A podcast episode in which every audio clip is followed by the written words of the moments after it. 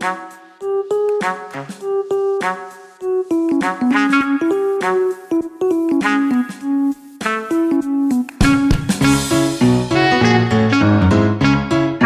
大家好，我们是 Social Bistro，我是呢那个正在用奇怪姿势录音的 Angel。我觉得阿啾应该也是吧，我们俩就是用一个非常奇怪的姿势，不符合人体工学。录完可能需要去按摩或整骨。对，因为 因为我现在第一次在新家录音，然后而且我其实我的新家还没有椅子，因为我把我的椅子拿去实验室先挡着了。所以我现在就是用那个抱。我为什么这么困难？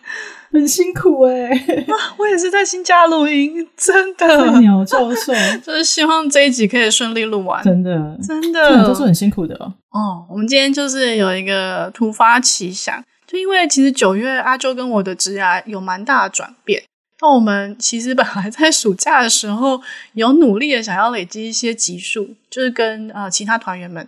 可是因为技术问题呀、啊，还有种种其他原因，所以其实 来不及累积足够的库存，让我们九月、十月一路到年底可以不用录音这样。我觉得已经很多了、欸，我觉得你们已经很努力了。哦，真的哦，啊、我觉得大家都蛮努力的。对啊，Anyway，然后那天跟阿啾在闲聊，然后就是想说啊。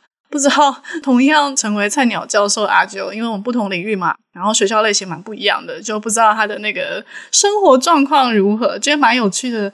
那闲聊之后发现，好像可以来录个一集，来个对照啊，哦对啊，然后各方面结构比较啊什么的。对啊，就是讲专业一点的是结构分析，但没有我们就闲聊。有吗？有要分析结构吗？等一下，等一下，没有，你没有说到。没有没有，就是讲讲而已，打嘴炮而已啦。我想说，哎，所以你职称是助理教授吧？嗯，你应该也是吧？对，我的职称也是助理教授。那你的朋友对这件事情有什么感想吗？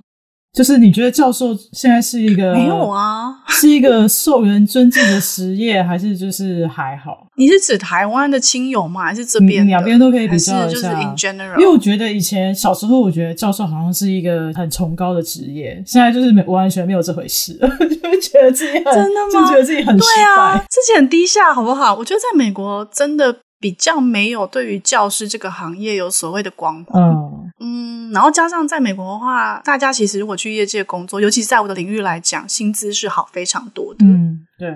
那我说，我觉得社会地位在美国来讲的话，教师或是甚至大学教授，其实并没有社会地位特别高哦。那在台湾当然有啦。台湾的话，撇开薪资这一块，还是大家会觉得说，哎，教授是一个社会地位蛮高、蛮受人尊敬、title 很好听的职业。哦，我觉得我身边的朋友都觉得有光环啦，还好欸，光环哦，好像 可能我不知道是不是领域的关系，就是大家就觉得说啊，应该是因为领域的差异。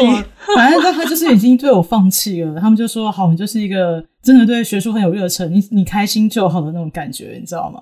对啊，生意研究你觉得就是一个听起来在业界发展会大有可为，而且感觉是很容易变成一个 billionaire 之类的，也没有啊，没有 的那个领域啊。我觉得生意跟 data scientist 或者是跟软体工程师比起来，那个地位还是就还好，或是跟一般的工程师比起来，因为就是呃，所谓生意研究这部分，它在美国其实也是有过度扩张的历史，过度扩张之后就产生了过多的博士毕业生嘛。那所以这些博士毕业生就会流去生物业界，所以其实你生物呃的业界的话，找到第一份工作也蛮竞争的，其实，然后起薪也没有说特别高，嗯、因为还是一个供过于需求。哦，就其实业界还是蛮竞争的，但教职更竞争吧？教职更竞争没有错，而且我觉得教职就是需要某一种，对啊，有一些潜规则，你如果在选择 career 的时候没有搞清楚。就可能会吃点亏，这样。虽然我觉得业界搞不好也是一样的，但起码业界比较实在，就是你是看你的技术，然后看你的学位，然后看你的那个嘛。啊、哦，你就会再更透明一点就对了。我觉得有比较好一点，这只是我自己觉得。嗯，嗯，不过这样子回到你之前的提问，所以你的身边亲友，就美国跟台湾来讲的话，两边都是觉得。为什么你要往学术界发展？为什么你想去当教授？这种态度吗？就觉得阿啾你大有可为，你为什么要错失往业界的机会？我的美国同僚没有，我的哎，我觉得好像反过来，我的美国同僚就是很尊敬我，可能因为他们都知道就是很竞争吧，就觉得好像我可以拿到这个 position，就是真的很棒这样。有啦，我觉得学界朋友会真的比较知道找教职工作的辛苦跟竞争，可是学界以外好像就觉得好像就这样。我觉得这次做这个题目也蛮有趣的，因为大家觉得好像助理教授都是一样的，可是其实我跟你的虽然职称都一样，可是其实内容或者是薪水续薪的方式差很多。然后整个，比如说你有没有社会科学对于助理教授的观感，跟生医界对助理教授的观感，就是会很不一样，也是跟每个领域的大环境有差。对吧？哦哦，不知不觉就开始结构分析了起来呢。对啊，你看，我们还是有在专业分析的。我觉得跟不同的学校类型也有关系。就其实刚才我们在稍微在过那个脚本的时候，因为在美国常常都会讲说，哎，呃，你要申请教职的话，你到底要定位在教学型大学为主，还是研究型大学？这是很基本的问题嘛，在准备找工作的时候。有一个应该不算是很正式的分法，就是我们有分 R one、R two，你们有分吗？嗯，有啊，一样啊，就 Research Tier One、Tier Two。那教学型大学要什么？是什么？就 Teaching University。哦，I see。对，因为我现在是在 R one。我觉得你应该超辛苦的吧？我有点难想象人文社科要进 R one 有多么的压力会多大欸。我是觉得应该是，而且我听到好多鬼故事哦。是吗？赶快讲一下，我们马上只是 换成鬼故事 这一集。可是你们领域没有吗？就听到很多说什么啊，R1 就超级竞争，然后环境很 toxic。进去的话，大家因为竞争感很强，所以通常他们选你进来是要比谁够强。哦，所以你在升等的过程不见得会得到支持，很多政治斗争或者是资源分配的问题。我听到比较是这样。哦，是哦。我觉得要看大学，嗯、我的确有听说有些大学，尤其是我不得不说，就是常春藤的大学，他们的确会比较那个。嗯嗯嗯、可是你知道，美国 R one 其实非常非常的多，多到超乎你的想象。对，比如说像我去年在找教职的时候，我就看到有一个 Colorado 科罗拉多州立大学，它在一个某个地方，然后它是兽医学院。然后我在想，我做老鼠，我也是对动物的生理学有一些了解的啊。总之我，我 而且我有继续去问他们，就说哦，你可以申请啊，我们很欢迎。然后我就去查一下科罗拉多州立大学，它也是个货真价实的 R one 啊。虽然我没有上啊，就 R one 比想象中的多了。对，其实 R one 比你想象中的多，不是只有常春藤那些才是。你那时候有考虑地点吗？讲到找工作，好像在美国一定要谈到地点，就是州啊，或是南北之分啊、嗯、这一类东西岸。我其实还好，那个时候呃，到了一定的年纪，觉得迁徙很疲惫，然后就想要去一个朋友比较多的地方。那个时候只有这样想，但我还是全部都有丢。然后唯一几个地方真的没有丢的，是因为觉得真的太远了。比如说，维吉尼亚州还有另外一个学校，Virginia Tech，它的主校区在离每个大城市都是四个小时，然后我就觉得真的很不行。哦天！而且其实我本来也没有真的发现我不行哦，我就是抱着一种哦，就是去看看啊，哦、搞不好你也不知道什么的。然后，而且因为我有朋友，他刚好在那个 Virginia Tech 是 faculty，虽然他不在那个校区，他就跟我讲说，有这个机会你试试看。嗯、然后我就说好啊，然后我就是第一个礼拜拿出来那个 application material 要开始写。然后就觉得哦，天哪，好像写不下去，可能太累了吧。好，那就是等下个周末再写。下个周末就拿出来，打过了档，再度打开，然后要开始打字的时候，哦，好像又卡住了，好像又写不下去，觉得就是没有办法。然后我就想说，好吧，可能就是时间还没到，还没找到灵感。然后我就是在第三个礼拜拿出来，还是写不下去。我想说，我就跟我朋友讲说，我觉得真的没有办法。我一想到就是要去离那个各个大城市都四个小时的地方，我觉得无法真心的写出来任何我想要申请贵校的这种话。你的身体在抗拒。哎，我觉得，我觉得你讲的这个很真实。哎，对啊，我觉得在三十出头岁的时候还会。有点冒险的心情，觉得说好，我就是愿意去任何地方，只要有学校愿意收我。对啊。可是你知道，就是随着颠沛流离的生活，然后经济状况不稳定，这种博士班生涯过了七八年后，你真的真的会觉得，在大幅的迁徙或去适应一个完全不一样文化环境，非常辛苦。我觉得，因为那个时候也是想说，当助理教授应该会很，嗯，就是会很辛苦，就是会蛮累的。事实上，也是真的还蛮累的。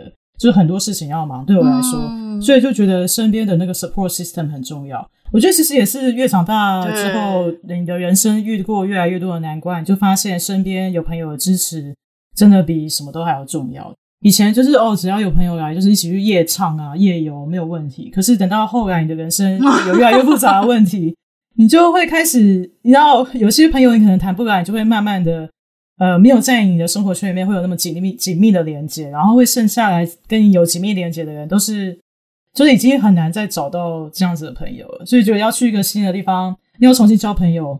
真的很累，大家不觉得吗？那你你所以你觉得你在新环境是可以交朋友的吗？还是你觉得你现在的支持系统就是依赖过往的？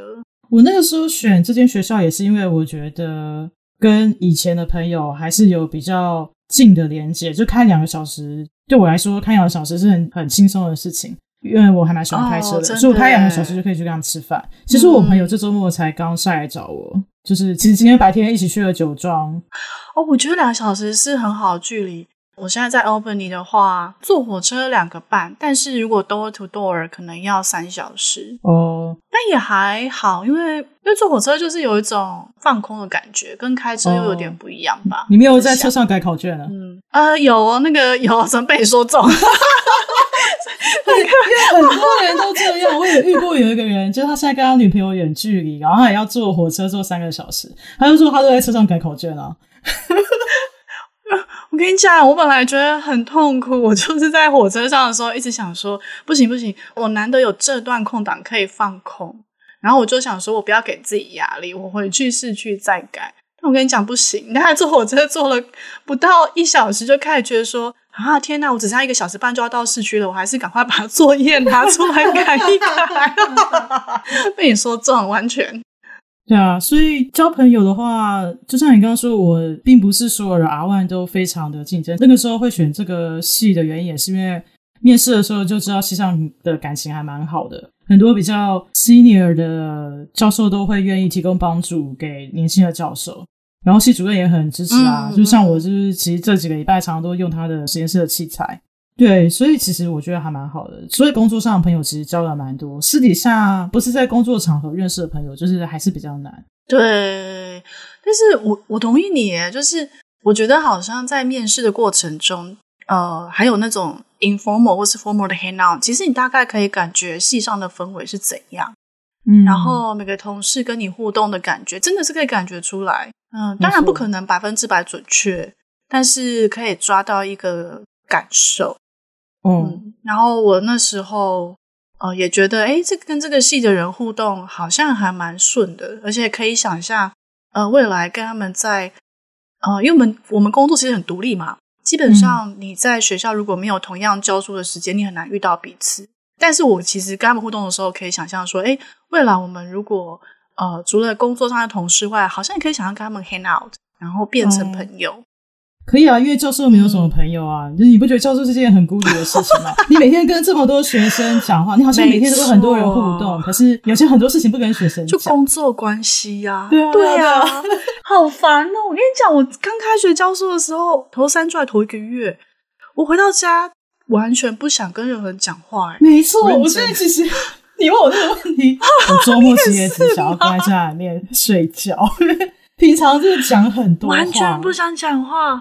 哎、欸，可是可是我有个疑问，因为你后来进研究型大学，我进教学型大学嘛，加上领域的差异，其实你的日常生活目前为止还是比较以 run 实验室为主。哦，对啊，对啊。哦，因为我现在如果说是美国的研究型大学，而且是医学院的话，我的合约上面其实有写，我的职责百分之八十五是研究。百分之十是服务，只有百分之五是教学。天哪，你是不是几乎不用教学？我几乎不用教学，但呃，因为百分之八十五是研究，嗯、所以百分之八十五的时间都是在 run 实验室。因为我们用动物做实验嘛，所以需要很多钱，这样。然后，所以等于说他们也有过一笔，嗯、我们叫 startup，就是大概几百万美金的这个钱，让我们可以从零到有，给你一间房间，一间实验室，然后就是你的椅子都要自己买，什么里面的电脑都要自己买。对啊，你要自己编预算就对了。对，而且我发现就是有一个水龙头还没有接起来，所以我就是要打电话叫那个学校的那个水电部门，就是请他来帮我把那个水接起来。嘿，所以还蛮像小型公司的 CEO，就像 startup。对啊，你连实验室的椅子都要自己编预算，那厂商什么的你都要自己联系嘛。然后你还要，没有错。天哪，这超多琐事。然后你还要先拿到那个 quote。对，没错。所以我每天的日常就是大概有两个小时的时间在写 email，而且其实第一个第二个礼拜更夸张，嗯、因为我所有的事情都是在做 ordering。我记得有一天我是超疲累，我就算一下我那天回了多少 email，我那天写了三十六封 email，八个小时 就是差不多一个小时要写大概四封的 email 这样。真的哎，不停的处理订购啊、报价啊这些。订购报价，所以我现在对第一个第一个礼拜也在熟悉学校的财务系统跟每个会计的 term。我不用了解到很详细，因为学校还是有自己的会计嘛。但是我要知道要怎么报账，怎么要那个，而且。我们是学校，通常是呃非营利组织，所以买东西是不需要付税的，所以就是还要跟他们呃厂商，就是给他们一个那个税的 form，就说哦，我你卖这个东西我是不用税的，就是很多事情啊。那那我可以问你，像这种呃实验室大大小小的杂事都要自己一手包办，你是有人可以问的吗？有，就是还是你就是 you are on your own？我们系上刚好有一个蛮资深的行政助理，然后他也是也管系上预算。所以这方面他都超了解，而且他在这间学校很多年了。嗯、我跟你讲，他有时候比我还要晚下班呢，就是超可怕。我真的觉得，但我觉得你很幸运。我觉得，嗯，每个系都需要这样一个行政人员。对啊，然后，所以我大部分只要他说只要有关于财务的事情都可以问他，所以就是大大小小，从我要怎么叫人来接我的水龙头，到 哪些要找谁呀，要要写给谁？对对对对，嗯，没错。然后还有一些小细节，比如说有的时候好像一切都写的 SOP 写的很好，可是其实执行下去，有些地方可能会哦连接失效啊什么。有的时候学校一大总是会有这种小小失误的地方，就是可以马上去问他。而且重点是我的办公室其实就跟系上办公室很近，本人觉得我的办公室跟实验室的 location 非常好。嗯，就是我就在系主任的旁边，跟系办公室的旁边。我跟你讲，这这真的很重要。发生什么事情，我就走过走到旁边去就好了。对。嗯这些蛮重要。就我后来发现，我教书的地点教室离我自己办公室大楼的远近，其实也蛮重要的。因为你想，如果你要连教两门课，可是两门课在不同的地点的话，嗯、然后我们学校已经算小的喽，现在是变冷的啦。但是我觉得夏天的时候，觉得说天哪，我为什么要在这么热的天气走来走去，而且我要在十分钟内赶到下一个地点之类的。对，所以排课是门艺术。然后 教室的地理也是个艺术，然后我就无法想象冬天的时候要怎么办。Anyway，等一下，还不用烦恼啦。现在我以为会下雪的地方，所有的 building 都会有空调连接起来。哪有？我们学校蛮小的。你们没有？嗯，没有诶，就说远不远，说近不近。然后我前几天在学校校区的时候，有看到有比较资深的老师。他自己自备那个 scooter 哎、欸，我刚其实是想问说，你要不要就干脆 就是骑 scooter？那我觉得太夸张，我觉得这样太夸张。对啊，Anyway，我觉得你描述的那个日常跟我的开学到目前为止的日常差异真的蛮大的。除了有个部分是，的确你要花很多的时间跟心力去 figure out 说，哎，这件事到底应该问谁？嗯，通常你不会知道是问谁嘛，所以你通常就只能问，比如说系上的资深的行政人员啦，或是直接问系主任。对、嗯，然后像我的情况就是，我什么事都要问系主任，我就觉得他好辛苦，他好像在 baby sit、嗯、我这个新进的菜鸟，而且是大大小小的事，小到呃，我办公室欠一个书柜，这个要跟谁联络，嗯、都要问他、欸，哎、哦，我就觉得他好辛苦。等一下，啊、所以你有免费的书柜，我们书柜是要自己买的、欸。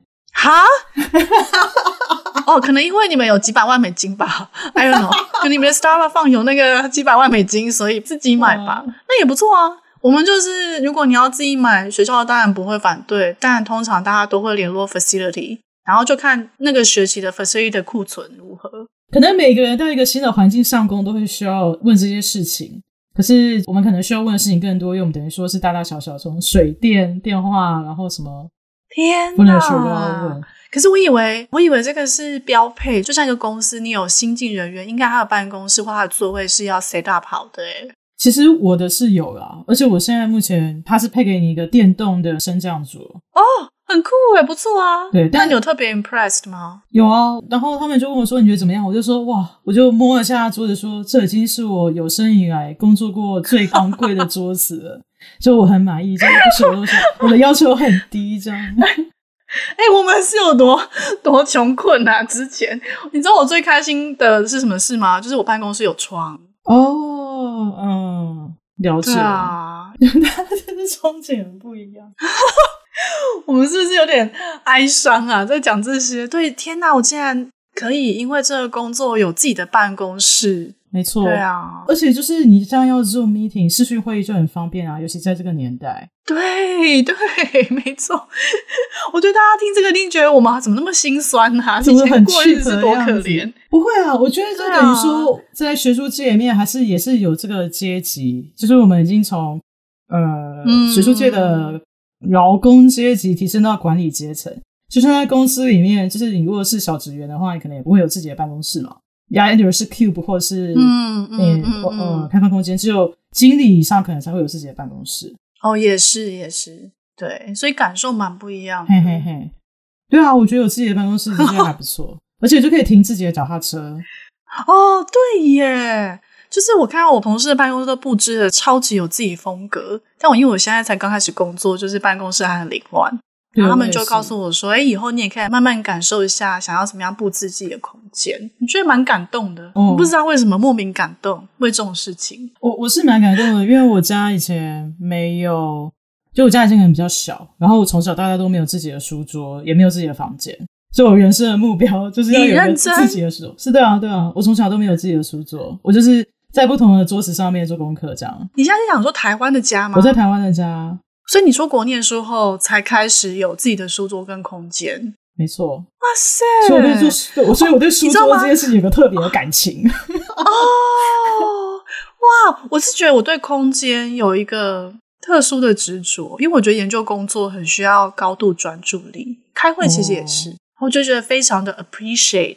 嗯，那你有帮自己买个小冰箱跟小微波炉吗？还没耶，还没。讲到一个差题，就是之前系务会议的时候，有部分同事很执着于要不要用系上经费买新的微波炉啊，或是什么新的冰箱啊，然后或是什么新的热水壶啊这一类的。然后因为太 trivial 了，讲到很琐碎，我心里就想说，啊，就自己花钱买就好啦。但我后来发现，我会这样想，是因为我突然间从博士生变成一个拿到 full time 工作人。我有一个错觉，是我好像财富自由。然后那天我就是想到这个概念的时候，觉得非常好笑，因为我觉得像我相信对大部分人来讲，财富自由这个概念是你可以不用工作，但是有收入。但对我来讲，就是所谓的有稳定工作、有收入，叫做财财富自由。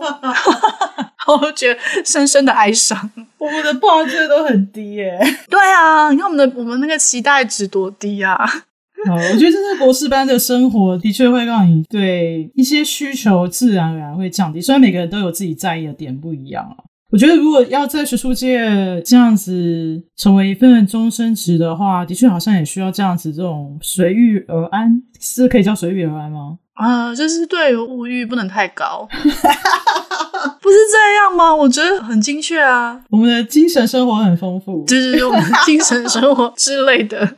哦、没错哦，我刚刚想到一个点，就是刚才他就有说，你合约其实有很明确的写说你的研究啊、教学跟服务的比例嘛。嗯，我后来发现我的合约上没有诶、欸，意思就是说你可以摆烂吗？诶、欸，也不是这样，应该是说，通常大家会建议你面试的时候要提问，要很明确问校方或是系上的人说，诶、欸，我进来后这个这三方面的工作比例大概是怎样？然后我那时候其实有问。但其实他们并没有给我一个很精确的答案。Oh. 那我后来进来后比较理解为什么，因为你什么事都要做。哎，没有啊，没那么夸张。百分之百教学，百分之百研究，跟百分之百服务，所以你就是要为学校付出百分之三百，压榨到不行这样子。我都觉得台湾真的蛮有可能的哎。Oh, 对啊，对啊，可是我这边的话，第一年他们还是蛮保护新进人员的，所以他们第一年会说。新进的教授不需要做任何的行政工作或服务，其实服务就是行政工作嘛。嗯、这样有解释到吗？对，因为很多人会问说什么叫做百分之十的服务，然后其实就是对，我觉得美国人很喜欢什么事情都要有一个 committee，对，中文叫什么？委员会，各式各样委员会，对，没错。就是像我们系上有什么问题需要解决、嗯、哦，那我们就是来组一个 committee，然后你就是要在那个 committee，然后就是要去解决那个事情。我觉得这好像就是服务。然后比如说我记得有人跟我说，哦，有时候系系上要订什么期刊，可以就是有个 committee，然后你去整理，然后去跟学校提说，哦，我们需要再多订这些期刊，因为我们系上有需要或什么，或者是学生的 committee 啊之类的，嗯、反正就是很多会，美国人就是很喜欢开会，台湾也是。吧，I don't know，我真的不知道，真要请台湾的那个教授们，对啊。但因为我第一年嘛，所以他们有很明确的说，通常第一年就是希望你全副的重心放在教学上，因为你可能光是备课、熟悉环境，还有熟悉跟学生互动的方式，基本上就会花掉百分之九十九的心力。嗯，还要研究从办公室走到教室的路线。对，不要走错教室啊！我跟你讲，我还真的走错教室，然后想说，哎，这班学生看起来好像跟我上周看到不太一样哦。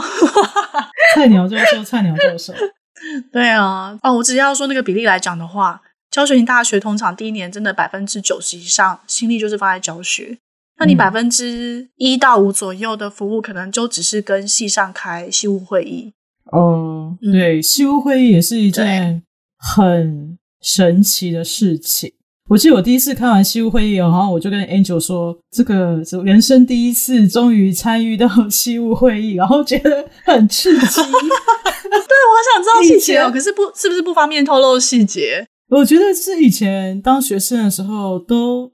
不知道的细节，现在一次全部都摊开在你的面前，然后就觉觉得哇，大开眼界，好刺激哦！是不是？好想知道细节哦！好，私下聊，私下聊，可以 偷偷跟我讲。哦，觉得很刺激。然后，而且因为面试的时候，他们一定都会展现最好的给你嘛。那我不得不说，其实我说很刺激，然后也不是说真的什么大家都勾心斗角啊，或干嘛。我觉得只是大家都有自己的立场，然后。当你就是已经成为教授之后，嗯、我觉得大家都还蛮有自己的理想跟坚持。对，我觉得是很难避免的，就呃不同的立场啊，还有不同的意识形态。然后我觉得像我们系已经算是真的啊，因为因为社会学系嘛，那我觉得大家都是非常高度有批判性思考能力的人类。所以在交流的时候，难免会有一些摩擦。但我觉得他们很厉害一点，就是其实我们系的感情真的不错，所以他们就非常可以就事论事，嗯、然后据理力争。嗯嗯，然后每个人的论点都很有说服力，你也可以理解，就可以彼此理解。嗯、呃，不同的立场跟那个点在哪里，然后事后他们都还是可以维持很好的关系。我觉得这是最厉害的地方。所以你的意思是说，你们西屋会议的时候，每个人讲完话的时候，都会对前一个人的立场进行一番的结构分析之后呢，再开始讲自己的东西，是这样吗？没有那么厉害，没有没有。可是你听他们发言，可以可以感觉到，你听他们发言可以感觉到他们是从什么立场出发，然后嗯。他们的批判点在哪里？这样子，可是他们并不并不影响我们同事之间的感情，我觉得是蛮好的，嗯、就不会因为啊我们立场不同，那我就不支持你，或是就 take it personally。我觉得这很重要。对啊，对啊，我也觉得蛮应该的。那也蛮好奇，就是不知道在业界工作的大家有没有类似的类似的经验或心情或观察，还是就觉得说啊，工作就是工作，然后很多的政治斗争，或是很容易。我不知道诶，勾心斗角，I don't know。欢迎大家跟我们分享。我觉得应该也是有吧。我有听过有些朋友就讲说，就是在他们团队里面，因为大家都想要继续往上爬嘛，Yeah. 为了更多的 promotion，更多的薪水，所以大家跟彼此之间的比较像是竞争关系，不一定会是合作关系这样。哦，oh, 啊、也是也是，嗯，嗯，但我们好像学界好像就还可以，可以对。因为大家都是独立的个体，我觉得，然后基本上美国学校是蛮尊重的，蛮尊重每个教授的独立性。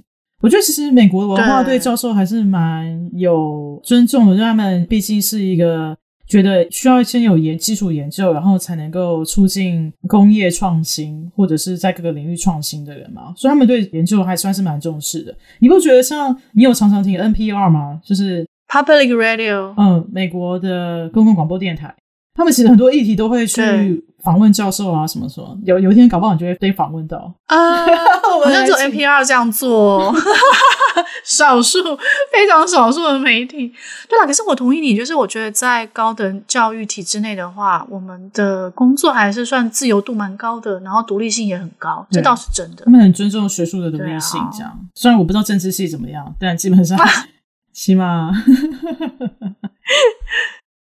好啊，那我们现在就是来回应一下一般民众的提问。我们我们收集了一般民众对于教授生活的提问。没错，因为我就。在跟阿周闲聊的时候，想说，嗯，我们讲这些会不会其实大家觉得很无聊？只有我们两个自己学界觉得很嗨，好像很有趣。对，但结果发现一般民众提的问题也很严肃，想说是怎样？哎，对耶。那请回答我们第一题民众提问。那 Easy 就问我们说，有没有在当教授前想象自己想成为怎么样的教授？然后在一个月后发现变成另外一种。我觉得目前为止还好。我觉得落差是在于说。在成为助理教授之前，我心里面想象中我要达到的事情，其实是对应我先前的经验。就是我在自己先前被当指导学生或什么什么的时候，嗯、有一些我觉得好像可以更加强、变得更好的地方，所以我就觉得说，哦，等到我当助理教授之后，我要做到这些事情。结果就是当了助理教授之后，发现学生想要的东西跟我想要的东西其实是有点不太一样的。嗯，所以变成说，我觉得我好像。呃，需要去调整我的，我要我可以提供什么东西，然后去符合他们的期望，就是会会有一个这个落差调整的过程。嗯，而且呃，像我们研究所的话，指导教授跟学生会是一个蛮亲密的，像师徒之间的关系，就变成那个那个互相符合对方期待这件事情变得很重要，然后沟通变得很重要。对啊，哦，互相磨合的过程嘛。对啊，然后就发现说，哇，我觉得年轻人是不是跟我想的有点不太一样？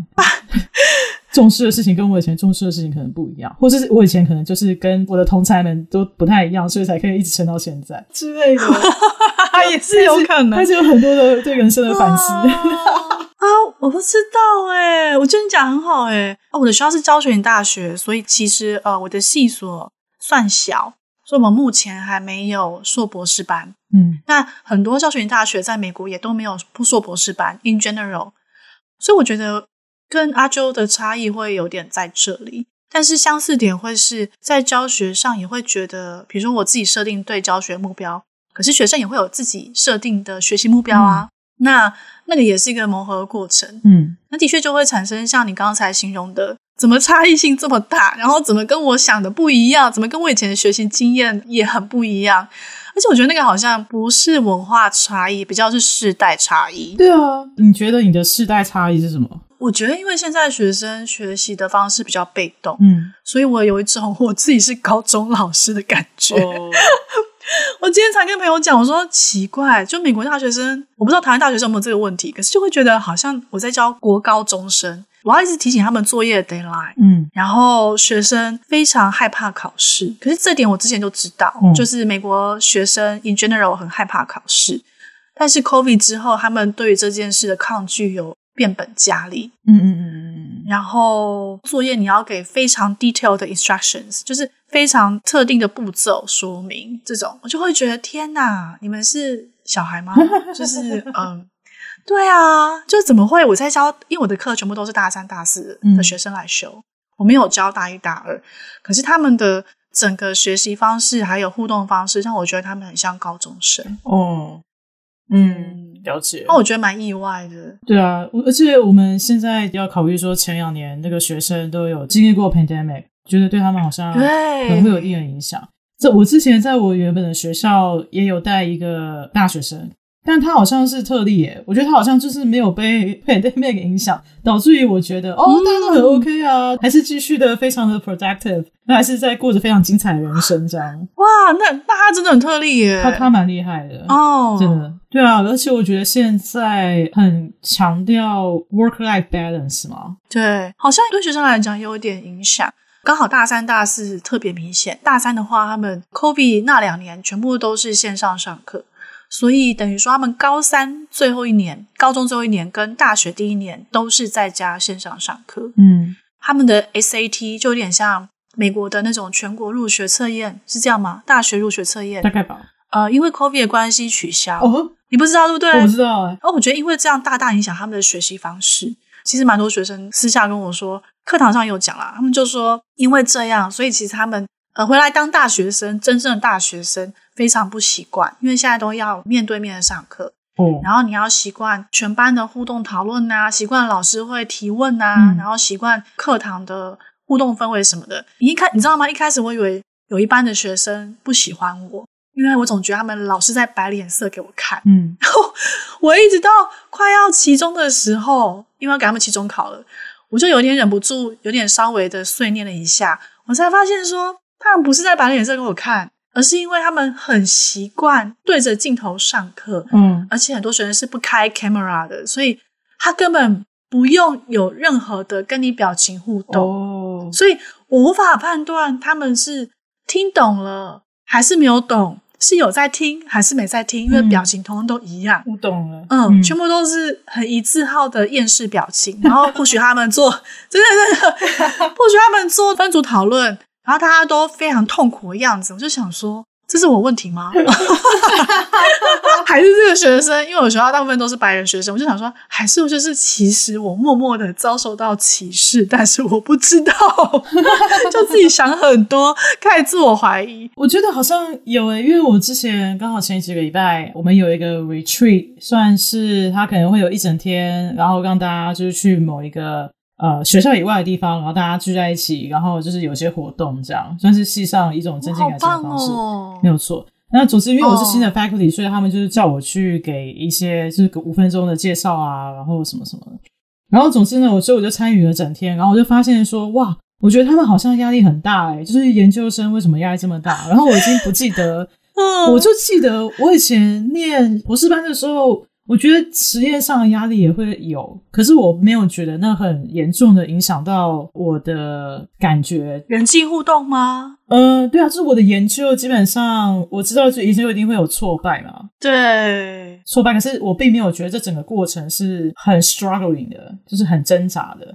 但我就发现说，他们那个学生给的，嗯、就是他们有安排学生给一些小 talk，就是上去讲个大概十分钟、十五分钟。比较年长的学生，可能四五年级的学生跟一二年级的学生，就讲说我们之前犯过的错误啊，什么什么这些之类的。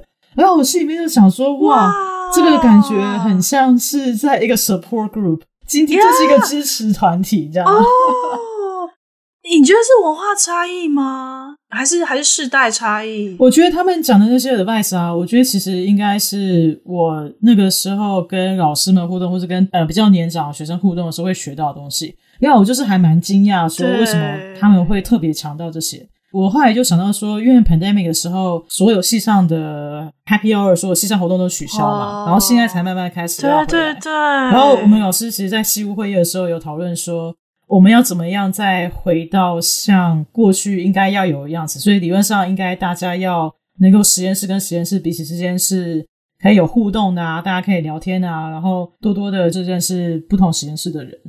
然后就有老师说，哦，很简单啊，就是我们 Happy Hour 的时候，美国呃，通常礼拜五下午会有个 Happy Hour，然后可能公司或是、嗯、呃，系上会提供一些啤酒啊，或是披萨啊，就是一些吃的东西让大家来，然后是聚会聊天这样。嗯嗯嗯、然后就有老师说，哦，就是我们就要把酒搬出来，大家就会来了。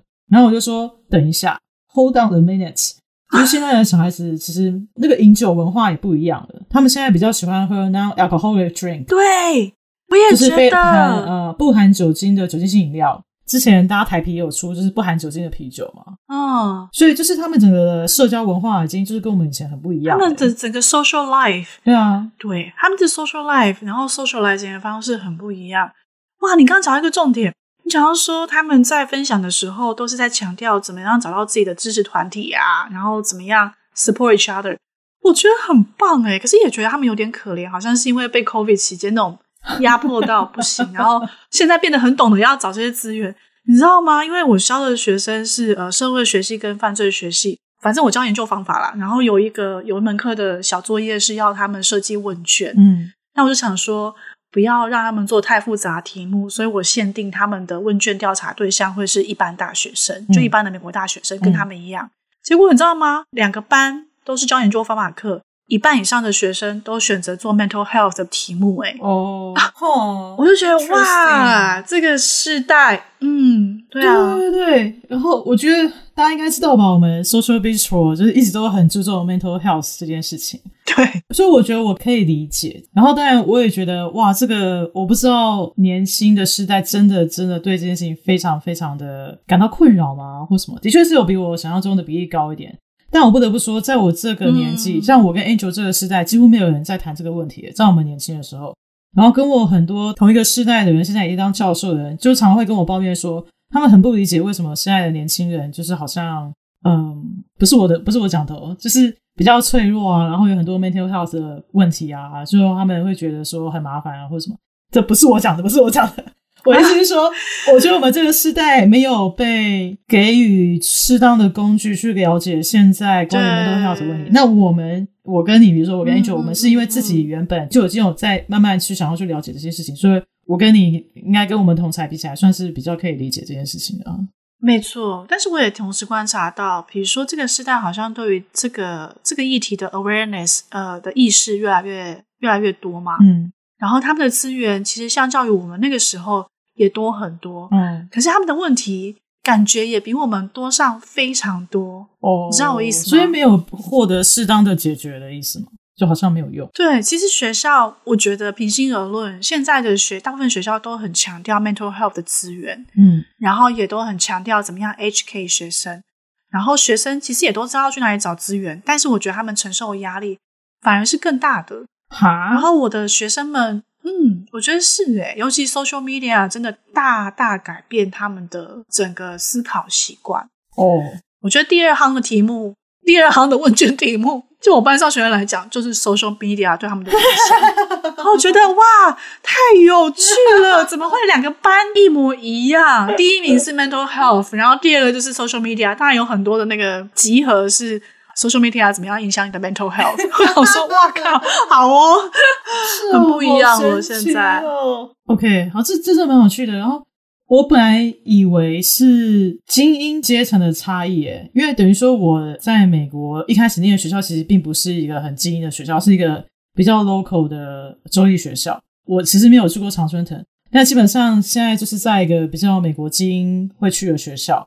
然后我本来以为这个是因为我以前的 local 的学校大家都很 chill，本来就不是都 straight A，然后可以念到精英学校那些学生从小到大都是 straight A，所以他们就会对这件事情就是给自己很大的压力。我本来以为是这样诶，但是听你这样讲，好像这是一个普遍的对 现象。对，我觉得不是诶 哦，而且现在的学生应该说他们对于呃焦虑也有更多的意识。嗯、呃，因为很难讲嘛，就是到底是他们现在真的比较多有焦虑的议题。还是他们对于这件事的 awareness 比较高嘛，就有可能会互相影响。Oh. 但我的学生虽然只是小小的私校的学生，也不是什么常春藤名校，但我觉得他们普遍都还蛮焦虑的，oh. 然后非常在意成绩。当然，你会有比较不在乎成绩的学生，可是 in general，我会觉得很在意成绩，在意那什么一分啊、零点五分的学生，其实还是蛮多的，比想象中多。我其实蛮压抑的。因为像这边有一般民众的提问，一般民众提问说：“诶，有点意外，因为以为美国教育很鼓励独立思考，让他们更主动去学习，并没有。”大家不要一直把换日线上面的文章当通则。我觉得独立思考跟主动学习这件事情，也让我就跟你有类似的感觉啊。比如说，我其实刚开始的时候有犯过一个错误。因为我要收研究生嘛，他就是有想来问我说，呃，是不是之后可以当我研究生？然后我们要正式收学生之前，会有一个叫做 rotation 的制度，就是他们可能会先来我实验室做几个礼拜的学生，然后跟我互动，看看看是不是他们喜欢的，因为就是呃 speed dating 的状况，反正就是会先来就是试，oh. 嘿嘿，哦，先试试水温之类的。然后我们就是在沟通一下，我就说哦好，那如果你来 rotation 的话，我就是可能会直接 project 给你。然后后来就开始讲到说哦，他对于他的未来的指导教授的期待啊，或什么什么。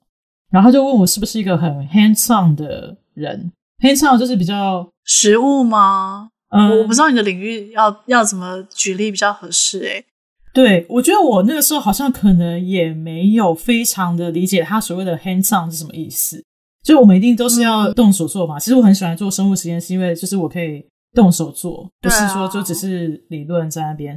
我觉得他的意思应该是说，我是不是会对他的研究，对他自己的课题是会非常关注的。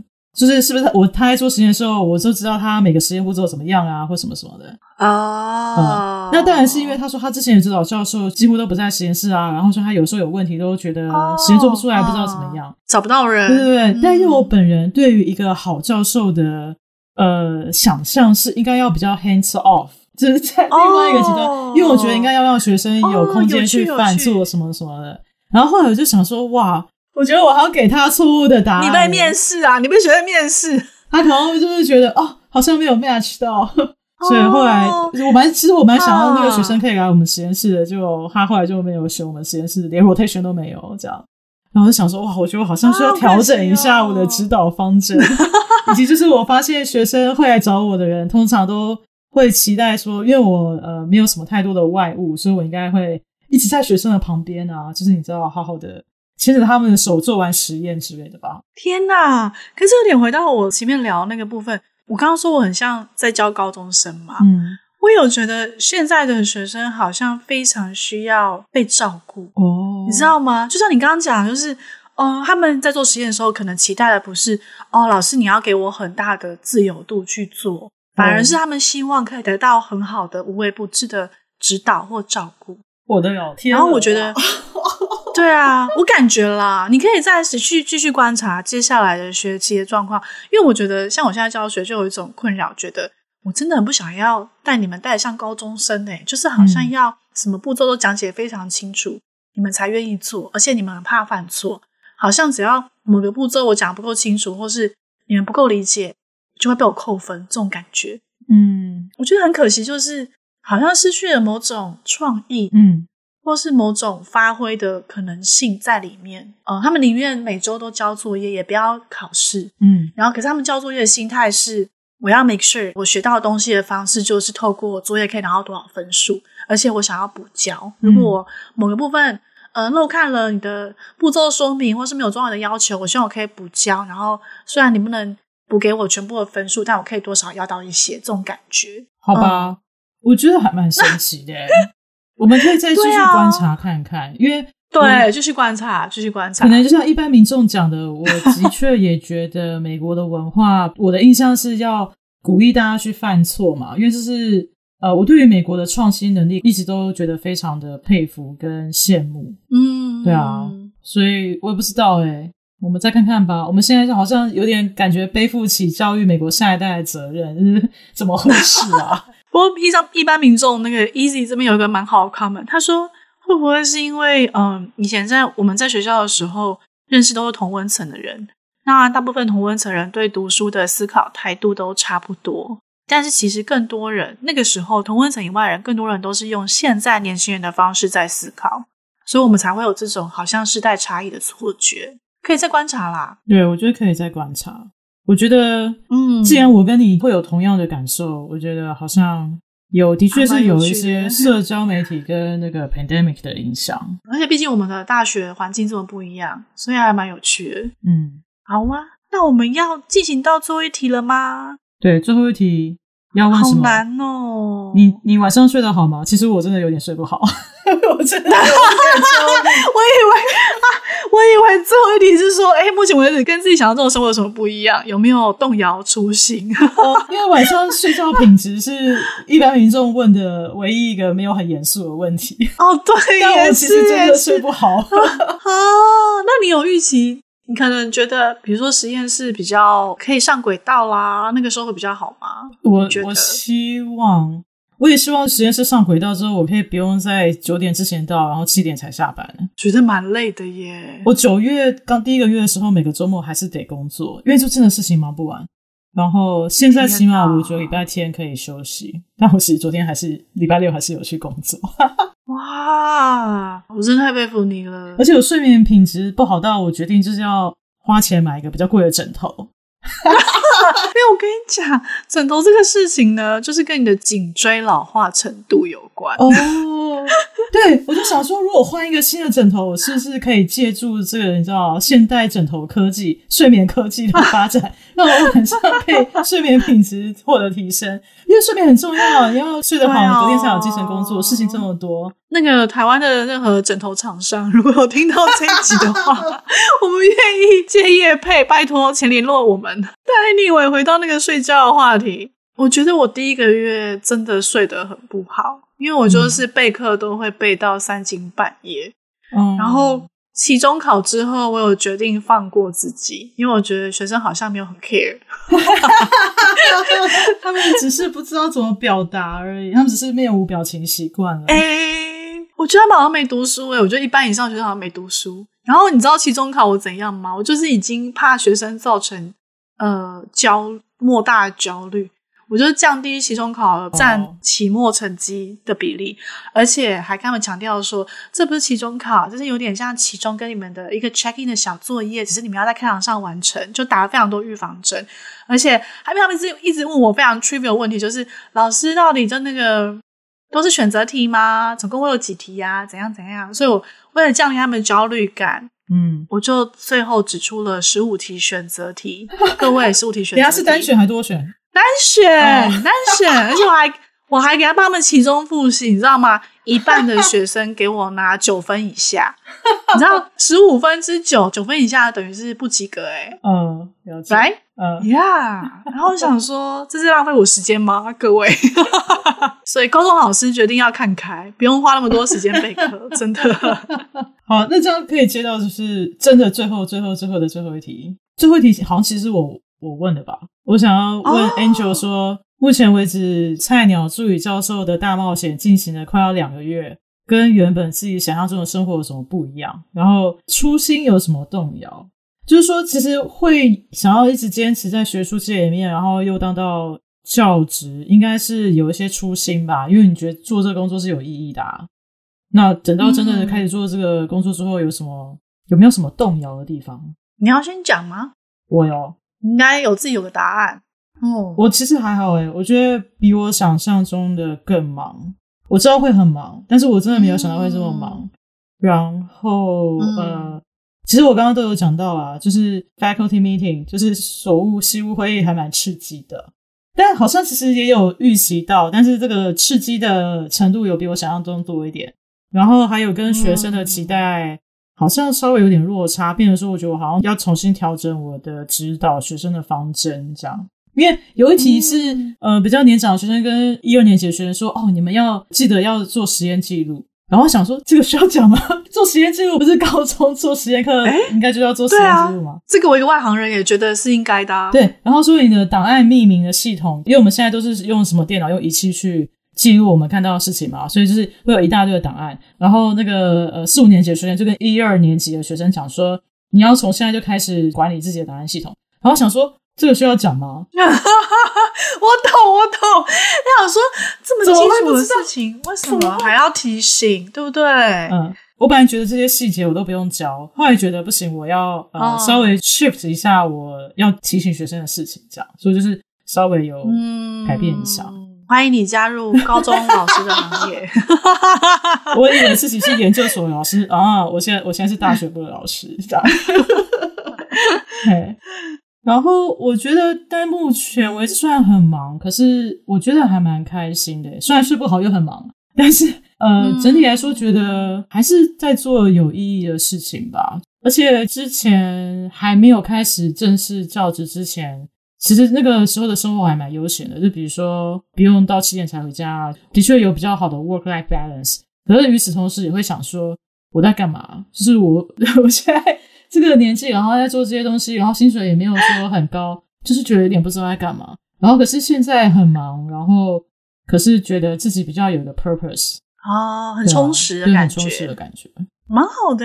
这样听起来还蛮积极正面的。对，嗯，我们在。再过一年之后再录一次看看他会怎么样。我们做一个龙卷出这种 study，一年后，对我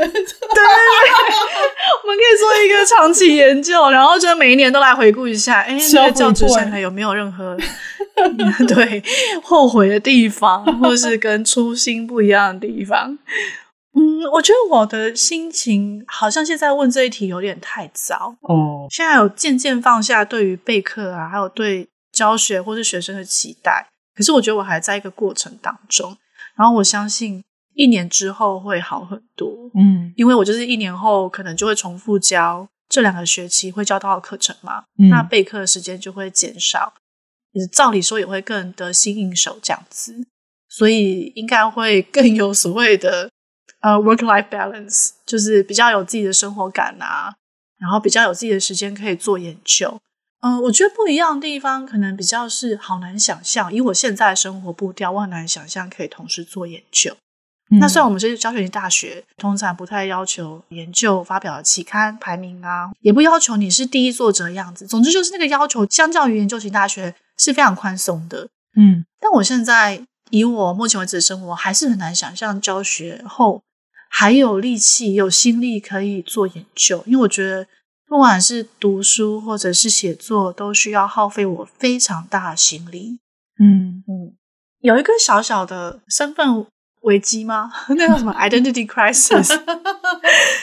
因为觉得天呐，我以前觉得教授好像是一个很酷的职业哦，是哦，所谓的很酷是说很特立独行，因为你说要很有想法，外、哦、你可能各式。各方面，比如说你的 lifestyle、你的人生选择，或是你表现自己的方式，或是你的批判思考，各方面都可以很特立独行。嗯，那基本上我们工作本身就很独立。然后不知道哎，我觉得我可能是一个菜鸟，我就是新进人员，所以就是有一种。哦，好像大家都在观察我，比如说学生，然后比如说 行学校行政人员啊、院长啊，或者是系上同事，所以我就是变得一个很中规中矩的人。这有点跟我当初想象就是，哇，我是一个 professor，然后我要怎样就怎样，好像有点出入。然后我们系上有个超酷的同事，我非常欣赏他，非常喜欢他，他就是我那种心目中超级酷的教授。嗯，他就是发型啊、发色啊，可能每周换一个颜色。嗯，然后他讲话啊，非常的快很准。嗯，然后不会浪费一字一句。嗯、他整个人，他他研究刺青，哎，这个会不会太透露个人资讯？总之就是他研究女性刺青，他自己本身身体上有大量的刺青，哦、然后我觉得超酷。嗯，对，然后想说，天哪！我想做社会系的教授就是要这样，就是要与众不同 哦、呃。但我本来就是一个很无聊的老师的形象。哎，其实我也是哎。而且我开学之前我还认真的想说，呃，所以助理教授应该要怎么穿？然后对，exactly。我们系上不会有人 care，可是我也在想，我也需要收学生，所以我觉得好像还是不能太就有这个压力。所以菜鸟教授还是有这个压力的。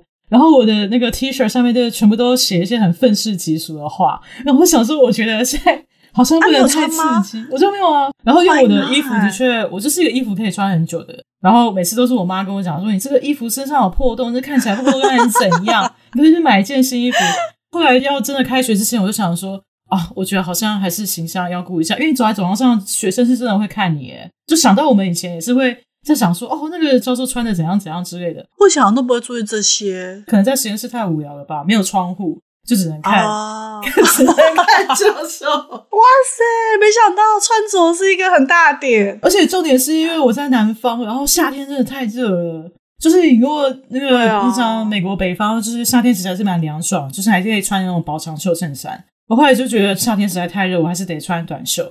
但是有人谆谆告诫跟我说，不要穿短袖衬衫，短袖衬衫太难看了。于是我后来就去买一些。新的那个短袖的 polo 衫，然后都是素色的，这样就是，oh, 嘿嘿嘿，比较低调一点，还是算正式啦。嗯、对啊，期待我们有一天可以用非常那个 cool professors 的形象出现在校园。等到你填那个时候，一年后，whatever，I don't give a fuck。对啊，天哪，我真的太羡慕了，真的太羡慕我的同事。希望有一天我可以这么不用在乎学生的眼光。没错，Anyway，好啦，嗯。今天非常开心跟阿啾聊那个新工作新宅，对啊，不知不觉，不知道大家会不会觉得很无聊？嗯、呃，我们自己开心就好。没错，好，我们就是要做自己，特立独行。对，就从做 podcast 开始。对啊，就是如果大家对菜鸟教授的生活有点好奇的话，希望有满足大家的好奇心。对啊，嗯、也可以再跟我们提问，或是回应我们的那个贴文。那就今天晚上先这样子啦，嗯、谢谢大家。好，好，拜拜，拜拜。